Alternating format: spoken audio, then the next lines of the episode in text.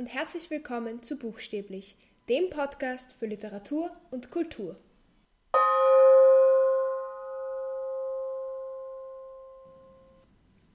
Heute geht es um Franz Kafkas Erzählung Die Verwandlung.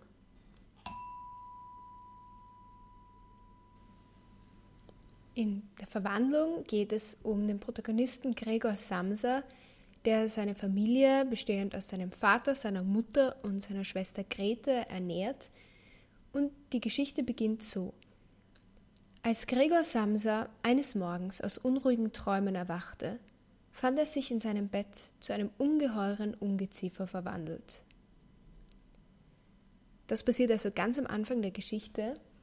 Gregor sollte eigentlich schon am Weg zur Arbeit sein, kann sich aber, weil er sich eben in einen Käfer verwandelt hat, nicht wirklich bewegen und auch wie er versucht zu reden, kommen nur sehr komische Laute aus seinem Mund heraus.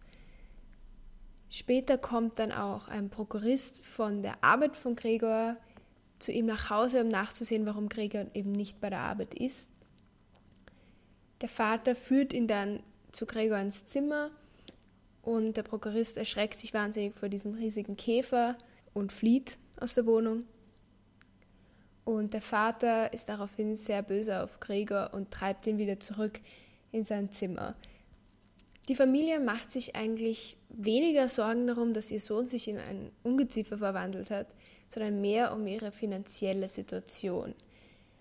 Der Vater will nicht wieder arbeiten gehen, weil er schon so gewohnt ist, zu Hause zu bleiben. Die Mutter muss sich um den Vater kümmern und auch Grete ist Arbeit einfach nicht gewöhnt. Sie war eigentlich immer das Kind, das alles bekommen hat, was sie wollte. Aber Grete soll sich jetzt auf jeden Fall mal um Gregor kümmern und ihm Essen bringen und so weiter.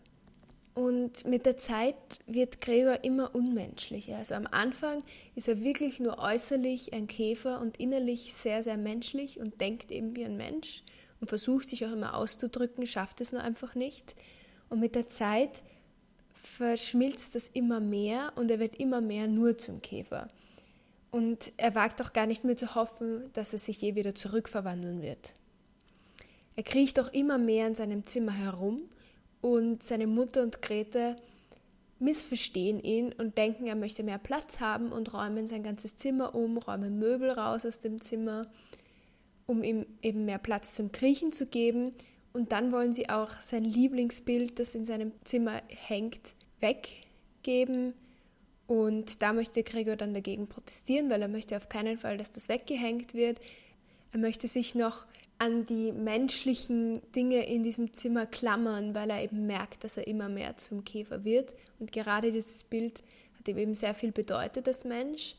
Und deshalb möchte er auf keinen Fall, dass das abgehängt wird. Und deshalb belagert er es.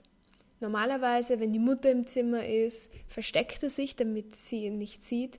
Diesmal belagert er eben dieses Bild und die Mutter fällt daraufhin in Ohnmacht. Gregor wird dann in dieser ganzen Situation auch noch verletzt und später am Abend erfährt der Vater von der Geschichte und warum die Mutter in Ohnmacht gefallen ist und wirft mit alten Äpfeln nach seinem Sohn aus Wut. Und ein Apfel bleibt tatsächlich in Gregor hängen und fügt ihm eine sehr, sehr tiefe Wunde zu. Und er wird natürlich nicht irgendwie versorgt, weil sich die ganze Familie sehr vor ihm ekelt und sie ihn eigentlich alle nur noch loswerden wollen. Und Gregors Situation verschlechtert sich immer mehr, wird immer schwächer, er kann immer weniger. Die Situation der Familie ist auch problematisch, weil sie eben irgendwo Geld herbekommen müssen. Sie haben schon Zimmer untervermietet, aber die Untermieter sind ziemlich ungute Menschen und eigentlich sehr verschwenderisch. Und eines Abends bleibt die Tür zu Gregors Zimmer einen Spalt weit offen und er schaut nur ein bisschen hinaus. Die Untermieter sehen ihn und gehen ohne zu zahlen. Insofern war das alles auch umsonst und die Familie ist schon richtig sauer auf Gregor obwohl der natürlich einfach nur Anschluss will, mit ihnen kommunizieren will, ihnen zeigen will, dass er Hilfe braucht, weil er eben sehr verletzt ist. Gleichzeitig möchte er der Familie überhaupt keinen Schaden zufügen. Trotzdem will die Familie ihn loswerden, aber bevor sie irgendetwas gegen ihn unternehmen können, stirbt Gregor von selbst. Der Autor, der diese Erzählung geschrieben hat, ist Franz Kafka Er wurde 1883 in Prag geboren und sein ganzes Leben war eigentlich von sehr starken Konflikten mit seinem Vater Hermann Kafka geprägt. Sein Vater hatte eine sehr klare Vorstellung vom Leben und zwar, dass man unbedingt etwas im Leben erreichen muss. Und Kafka hat sich äußerlich auch meistens dann den Wünschen seines Vaters gebeugt, hat zum Beispiel Jus studiert, obwohl er eigentlich immer schreiben wollte und hat dann im Schreiben Zuflucht gesucht und war eben nur im Geheimen Autor.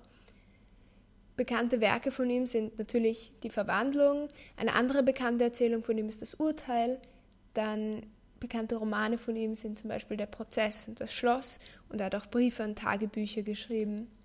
Und er hat eben auch diesen Vater-Sohn-Konflikt sehr oft verarbeitet in seinen Werken, in der Verwandlung eben auch, da eben die Beziehung von Gregor zu seinem Vater besonders schlecht ist. Was auch ganz interessant ist, ist, dass Kafka seinem Freund und Verleger Max Brod vor seinem Tod gesagt hat, er soll bitte alle seine Werke verbrennen, weil sie nicht gut sind. Max Brod hat das zum Glück nicht gemacht und so haben wir immer noch Werke von Kafka, die wir lesen können. Kafka ist 1924 an Kehlkopftuberkulose gestorben. Und seine Werke werden meistens dem Expressionismus zugeordnet. Also beim Expressionismus geht es sowohl in der bildenden Kunst als auch in der Literatur als auch in der Musik immer um den Ausdruck. Und es geht eben nicht mehr darum, dass alles schön und angenehm ist, sondern man kann eben auch das Hässliche zeigen.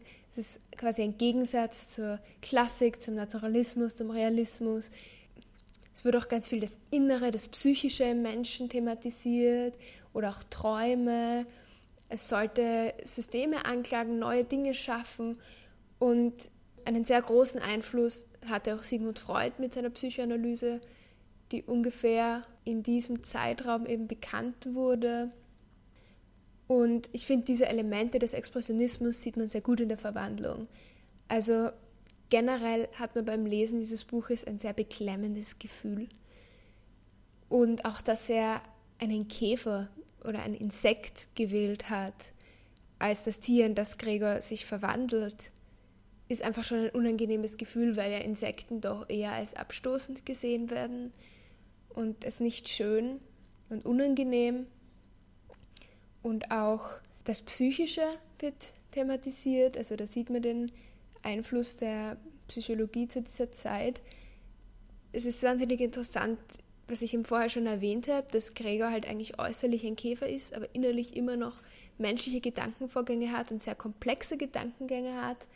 Und dann gibt es natürlich auch die ganzen Familienkonflikte, die thematisiert werden, die ganzen Kommunikationsprobleme, weil er sich einfach nicht mehr ausdrücken kann.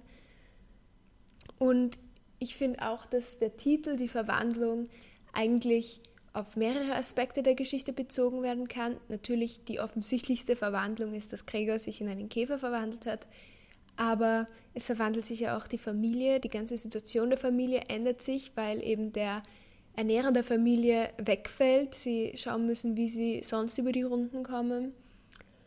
Und Gregors Zimmer verändert sich ja auch, dadurch, dass Möbel rauskommen, dass es viel kahler wird, viel weniger menschlich.